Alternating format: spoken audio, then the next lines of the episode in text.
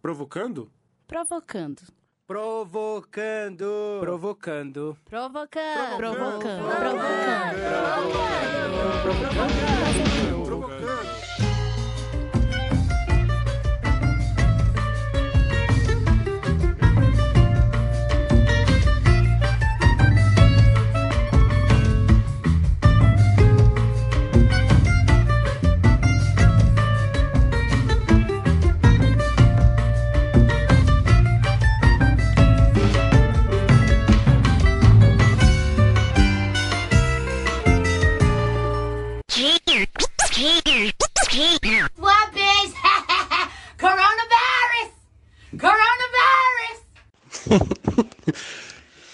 Se você é maconhista, esquerdomacho, se você defende as minorias, esse podcast não é para você. Aqui trabalhamos apenas com a não verdade. Trabalhamos apenas com fake news. O nosso foco é distorcer qualquer realidade. Entendam agora o perfil do amado presidente Desair Bezito. Pois é, consegui essa entrevista aqui voadão, bem rapidão, então vamos lá. O tópico da nossa, da nossa entrevista é seja nacionalista, não julguem, eu tô muito nervoso, mas é isso, seja nacionalista. A nossa primeira pergunta que vai rolar aqui é o seguinte, seu Dejaí, o que o senhor acha da possibilidade de ter infectado seus eleitores? Fala aí para nós, pai. devemos respeitar, tomar as medidas eh, sanitárias cabíveis, mas não podemos entrar numa neurose, como se fosse o fim do mundo. Outros, outros vírus muito mais eh, perigosos, letais, como isso aconteceu no passado, não tivemos esse problema, essa crise toda. Bom, o senhor foi lá na manifestação, entendeu? A possibilidade de você ter infectado alguém é muito grande. E eu queria saber se não se preocupa com esse tipo de situação, porque é algo muito preocupante. E assim, eu bebo, saio no meu banheiro, eu fico no meu banheiro dia e noite. Você não acha que o que você fez foi muito arriscado? Porque você infectou as pessoas. Não vai, no meu entender, conter a, a expansão dessa forma muito rígida. Tá? Devemos tomar providência, porque pode sim eh, transformar em uma, uma questão bastante grave a questão do vírus no Brasil, mas sem experiência. Não, entendi, beleza. Mas o seguinte, e os idosos, que são, né, o perfil de maior risco? A gente se importa se eles vão morrer ou não? Como é que funciona assim na cabeça do senhor?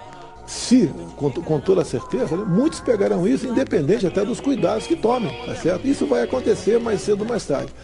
É, entendi. Você não se importa, né? É indiferente pro senhor idoso, gente, humano, foda-se. Beleza, então vamos pra próxima. Pergunta rapidona, então. É...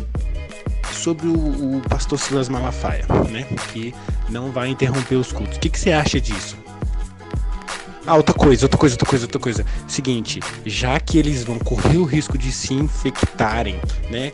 É, o que, que você acha se, se, se, tipo assim, se o sistema pudesse fazer algum tipo de cobrança onde eles pagassem e assinassem um documento, né? Assumindo toda e qualquer responsabilidade. O que, que você acha disso? Poderiam, no caso, né, vender um percentual de ingresso, levando-se em conta a, a quantidade de pessoas que comportam Tô percebendo que o senhor tá um pouco mais curto, tá um cara mudado, esse é o bichão.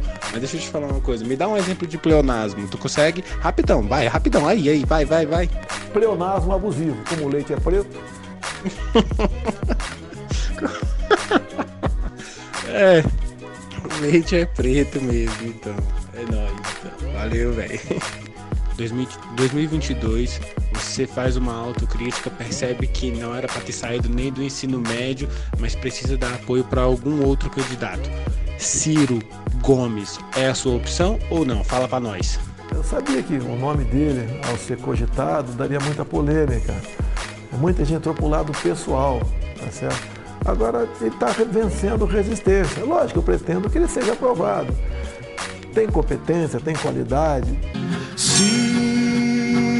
Alguém tem que morrer,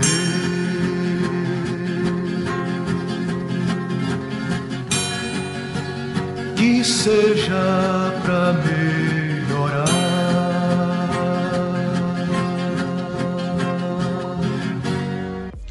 Bom, então essa foi a entrevista, né, extremamente sincera e honesta desse senhor, que é extremamente desejado, extremamente é, cultuado, honrado nas rodas do inferno.